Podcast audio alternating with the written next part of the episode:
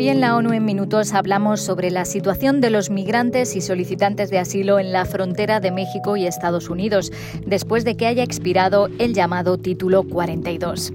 El Comité contra la Tortura ha publicado recomendaciones para Brasil y Colombia y les contaremos las declaraciones del relator sobre medio ambiente tras visitar Chile.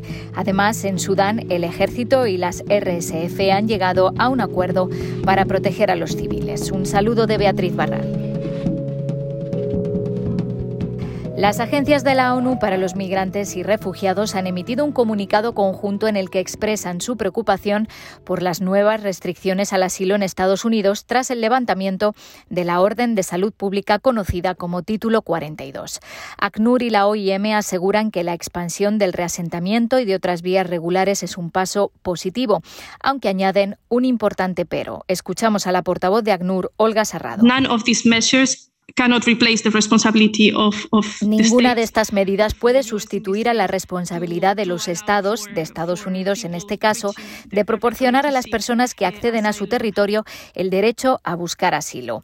En el comunicado, las agencias aseguran que la nueva norma del gobierno estadounidense que restringe el acceso a los solicitantes de asilo que llegan de forma irregular tras transitar por otro país es incompatible con los principios del derecho internacional de los refugiados.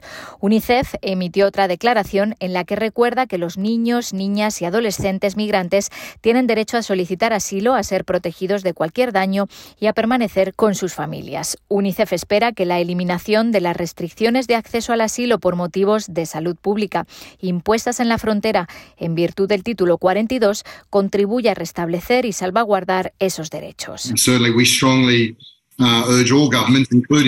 Instamos firmemente a todos los gobiernos, incluido el de Estados Unidos, a que permitan el acceso a los procedimientos de asilo independientemente de la nacionalidad, dijo James Elder, el portavoz de la agencia.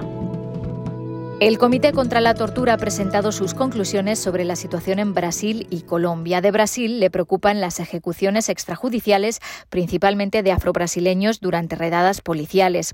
Al gobierno de Colombia le pide adoptar un plan de acción para desmantelar las organizaciones armadas ilegales. El comité celebra la creación del Ministerio Brasileño de Derechos Humanos y Ciudadanía.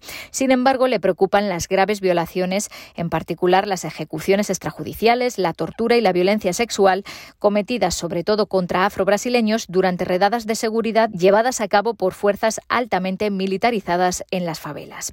El comité insta a Brasil a adoptar medidas urgentes para desmilitarizar las fuerzas del orden y acabar con el uso excesivo de la fuerza.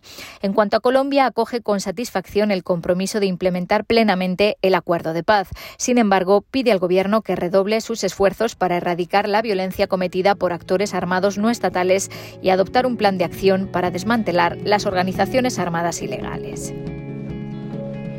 Chile se enfrenta a una abrumadora serie de crisis ambientales interconectadas que violan los derechos humanos, según el relator especial sobre medio ambiente David Boyd.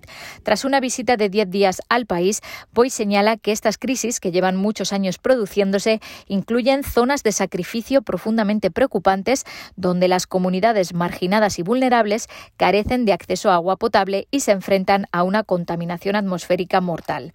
Resulta completamente inaceptable, dice, que las niñas niños y jóvenes de algunas comunidades estén creciendo sin un abastecimiento fiable de agua en sus hogares y escuelas y que estén expuestos a químicos tóxicos que amenazan su salud. El experto de Naciones Unidas hace un llamado a desarrollar leyes y normas ambientales más fuertes, asignar mayores recursos a la protección ambiental y a llevar a cabo un cumplimiento más estricto de las normas. El relator asegura estar impresionado con el liderazgo de Chile en la necesaria transición hacia la energía renovable. Y en Sudán las partes enfrentadas han llegado a un acuerdo para proteger a la población civil. El mecanismo trilateral de las Naciones Unidas, la Unión Africana y la Autoridad Intergubernamental para el Desarrollo ha aplaudido este compromiso y espera que se traduzca inmediatamente en acciones sobre el terreno. El acuerdo lo firmaron en Jeddah, Arabia Saudita, el ejército sudanés y las fuerzas de apoyo rápido o RSF, que llevan un mes luchando por el poder en el país, dejando cientos de muertes y provocando una crisis de desplazados y humanitaria. Se trata de un primer paso importante para aliviar el sufrimiento humano y proteger la vida y la dignidad de los civiles en Sudán, subrayan las tres organizaciones en un comunicado. El mecanismo trilateral insta a las partes a que pongan inmediatamente todo su empeño en traducir estos compromisos en acciones significativas sobre el terreno. Para ello, dicen, las partes deben transmitir instrucciones claras e inequívocas a los rangos inferiores para que faciliten el paso seguro de la ayuda humanitaria, el restablecimiento de los servicios esenciales, la retirada de las fuerzas de hospitales y clínicas y el entierro respetuoso de los muertos. Hasta aquí las noticias más destacadas de las Naciones Unidas.